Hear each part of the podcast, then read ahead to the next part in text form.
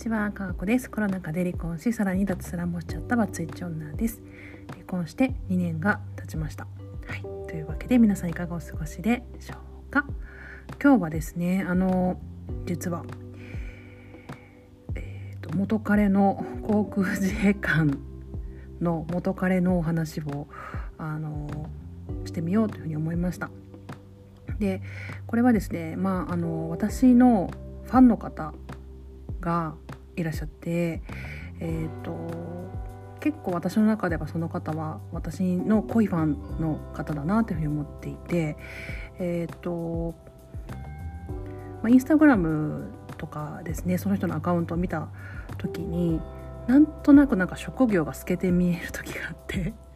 で私のねなんかうん言われなくてもなんかそうかなって分かっちゃうのが本領発揮していてでもなんかあえてねその怖いじゃないですか私よく怖いって言われるんですよねなんか職業やってるのとかも怖いしなと思って、まあ、言わなかったんですねでまあでも、まあ、とあることをきっかけにもう明確にこれは職業これだなっていうのが分かってしまって、まあ、それが自衛官っていう職業だったんですね。えー、で自衛官ですよねっていう話をしました。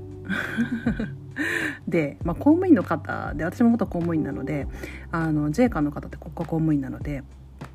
あんまり「そうです」とは言われなかったんですけどもそういう前提で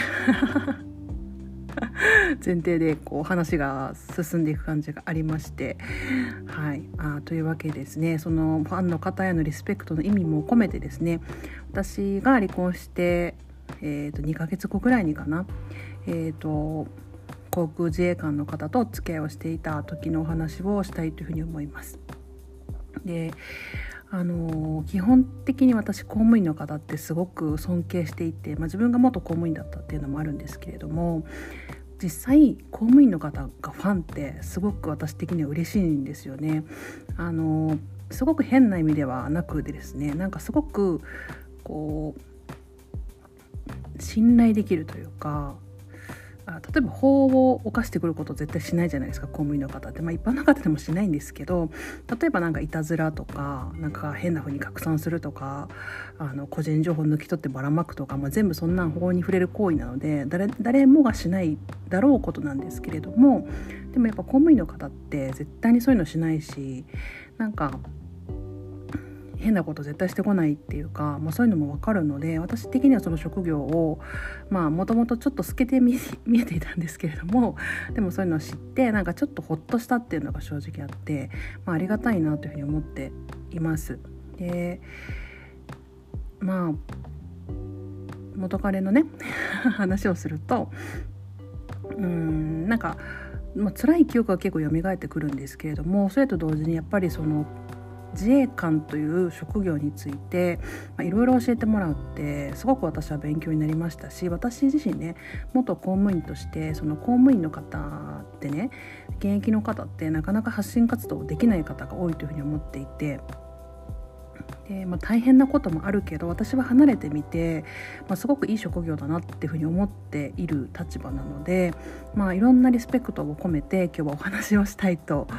思います。でうんとね。まずその私がお付き合いしていた航空自衛官の方っていうのはもともとパイロットの方でした、えーと、航空自衛官の中でもパイロットとして採用された方だったんですね。でまあ私はすごくなんだろうそういうところも元彼のことをリスペクトしていたんですけれども、うんとまあ、彼はえ、ー、と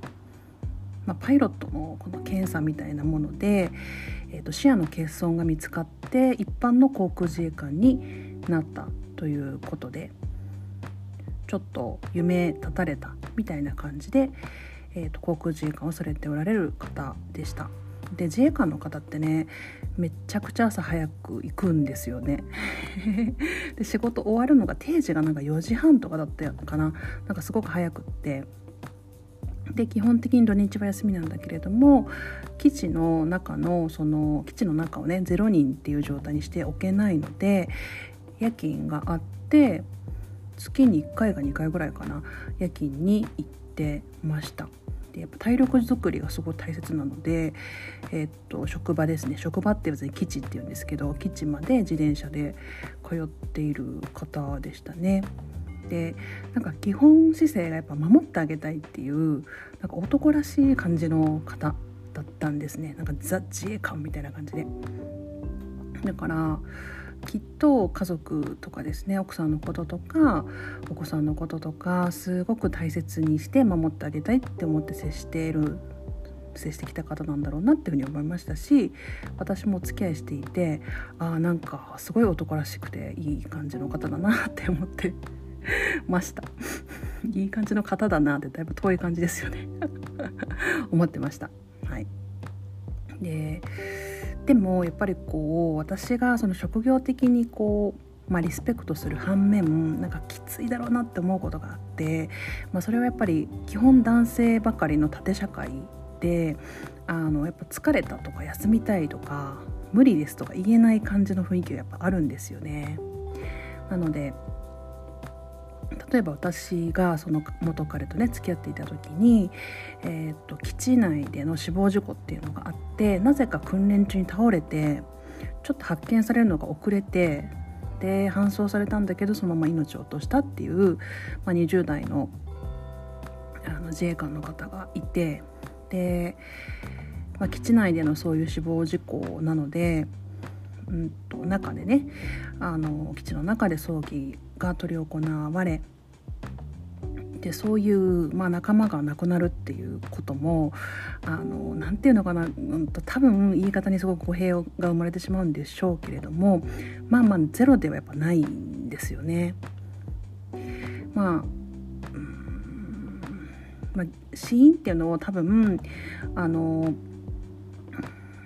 職場に帰属はさせていないというか、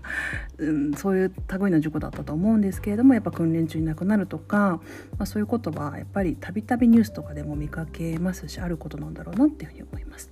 まあ、そんな風にこう仲間が命を落とすそして、えっと、本来業務ではないとはいえやっぱ災害時にこう自衛官の方って飛んでいくじゃないですか私の元彼も東北の震災の時に飛んでいってえーと、亡くなられる方だったり怪我をされた方だったりそういう方たちを目の当たりにするんだけれども自分たちのケアは後回しにして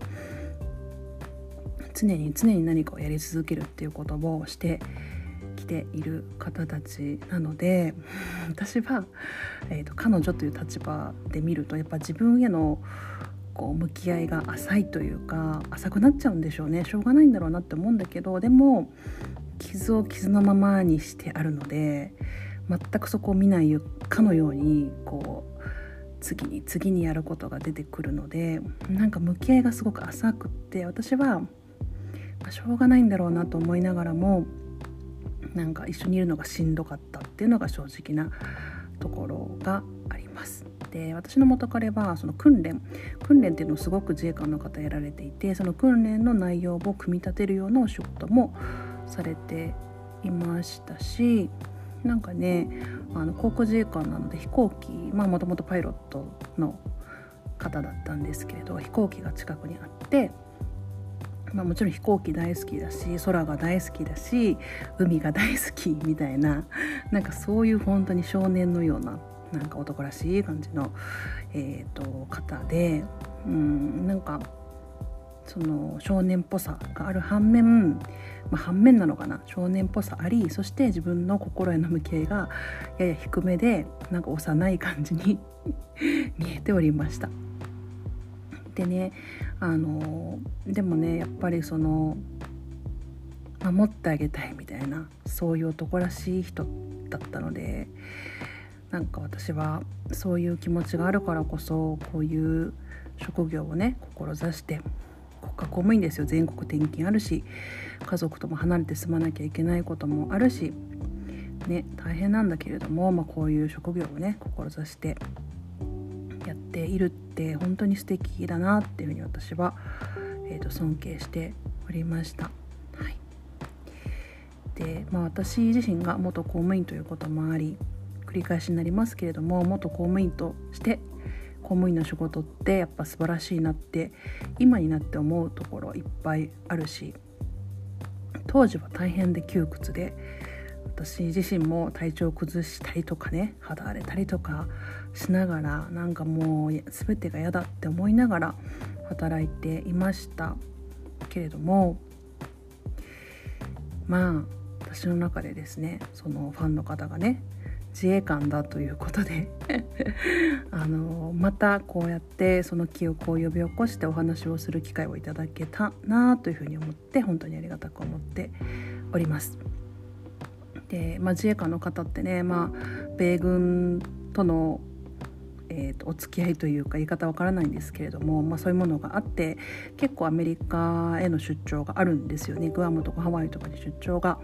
あって私の元彼もですね肌さつけてる すっごい短い期間の間ですけれども、えーと、出張に行くと言って行っていました。で私のファンの方もですねあの長期に渡る、えーと、アメリカへの出張に行かれるということで、まあ、そのリスペクトも込めて今回音声を収録させていただきました。はい、ぜひ頑張ってきてください。かこでした。